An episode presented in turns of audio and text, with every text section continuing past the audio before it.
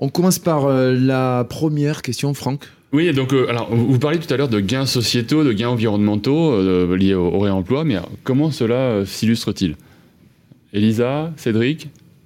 Vous voulez dire euh, au niveau euh, quels sont les concrètement euh, pour aller plus loin que, ce que l'on a évoqué à, l'instant comment s'illustrent ces gains sociétaux et, environnementaux? Ah ben c'est on, l'a un peu évoqué tout le fil de la de, de, de l'émission mais effectivement déjà de transport parce qu'on est sur des logiques qui sont très territoriales qui nécessitent pas de d'aller chercher des matériaux en Chine ou en Inde. Ou Donc euh, il y, a le transport, il y a tout simplement aussi les matières, l'extraction des matières euh, sur, euh, dans le monde, que ce soit du bois, que ce soit du sable. On voit qu'on est, on rentre dans des, des questions de pénurie, pénurie de sable avec une érosion et on le voit, je veux dire, dans, sur nos plages, on le voit dans le monde entier, mais y compris en France sur nos plages.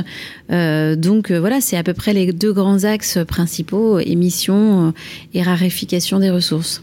On a une question euh, de Olivier qui dit qui pourrait être tiers de confiance selon vous et euh, on en est où à ce sujet aujourd'hui dans le domaine du réemploi? On passe du tiers de confiance parce que moi je bien répondre. Ah oui, oui, je bien répondre parce que franchement. Très très vite alors.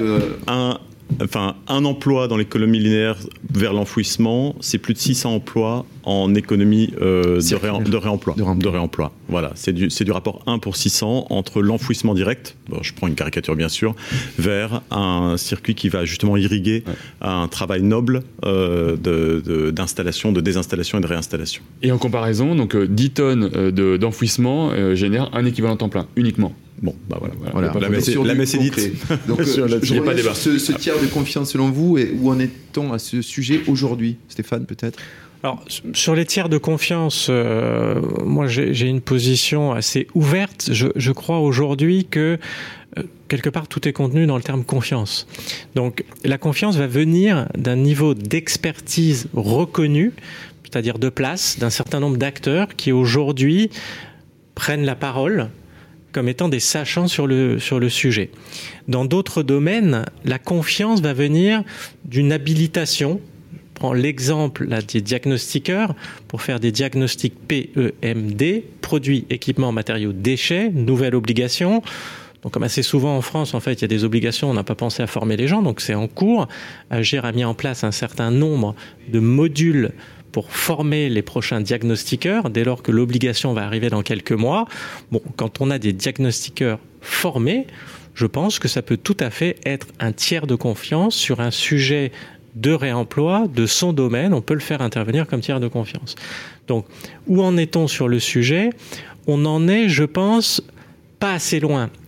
De mon point de vue, la question est très intéressante parce que le tiers de confiance, aujourd'hui, si un maximum d'acteurs qui souhaitent aller dans le réemploi, dans l'économie circulaire, souhaitent aller plus vite, très bien, qu'elles choisissent un tiers de confiance pour venir les épauler sur des projets où ils souhaitent mettre du réemploi, ils sont les bienvenus et on les trouvera, les tiers de confiance. ça rejoint une euh, troisième question, et si vous y répondez, c'est 20 secondes, pas plus. Je suis chef d'entreprise, comment me former au réemploi?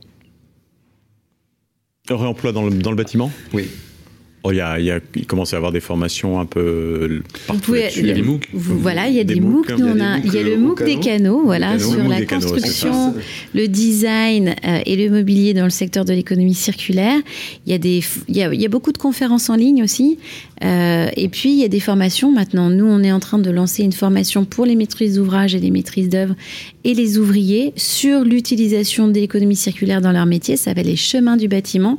Ça se fait avec euh, l'ADEME, avec euh, les collectivités franciliennes, euh, donc qui ont aussi un intérêt à former leurs propres agents, ouvriers et leurs propres, et puis aussi des entreprises qui rejoignent, parce que finalement c'est c'est aussi la pratique. Donc on va utiliser les chantiers franciliens pour pouvoir tester sur la pratique. Très bien. Stéphane, en bah, ouais, Agir a aussi une offre, effectivement, pour accompagner en termes de formation. Et puis, il faut se former auprès. Euh, oui, auprès du 3CBTP, des organismes de formation. Et je dirais que, comme on, peut le voir, il y a différentes expérimentations qui se mettent en place, qui vont se mettre en place pour. Euh, enchaîner sur le réemploi. Bah, la boucle est bouclée. Et pour vraiment boucler la boucle, on passe au temps de la conclusion, la cinquième partie de cette euh, émission très dense. le Money Time Win Lab, c'est tout de suite.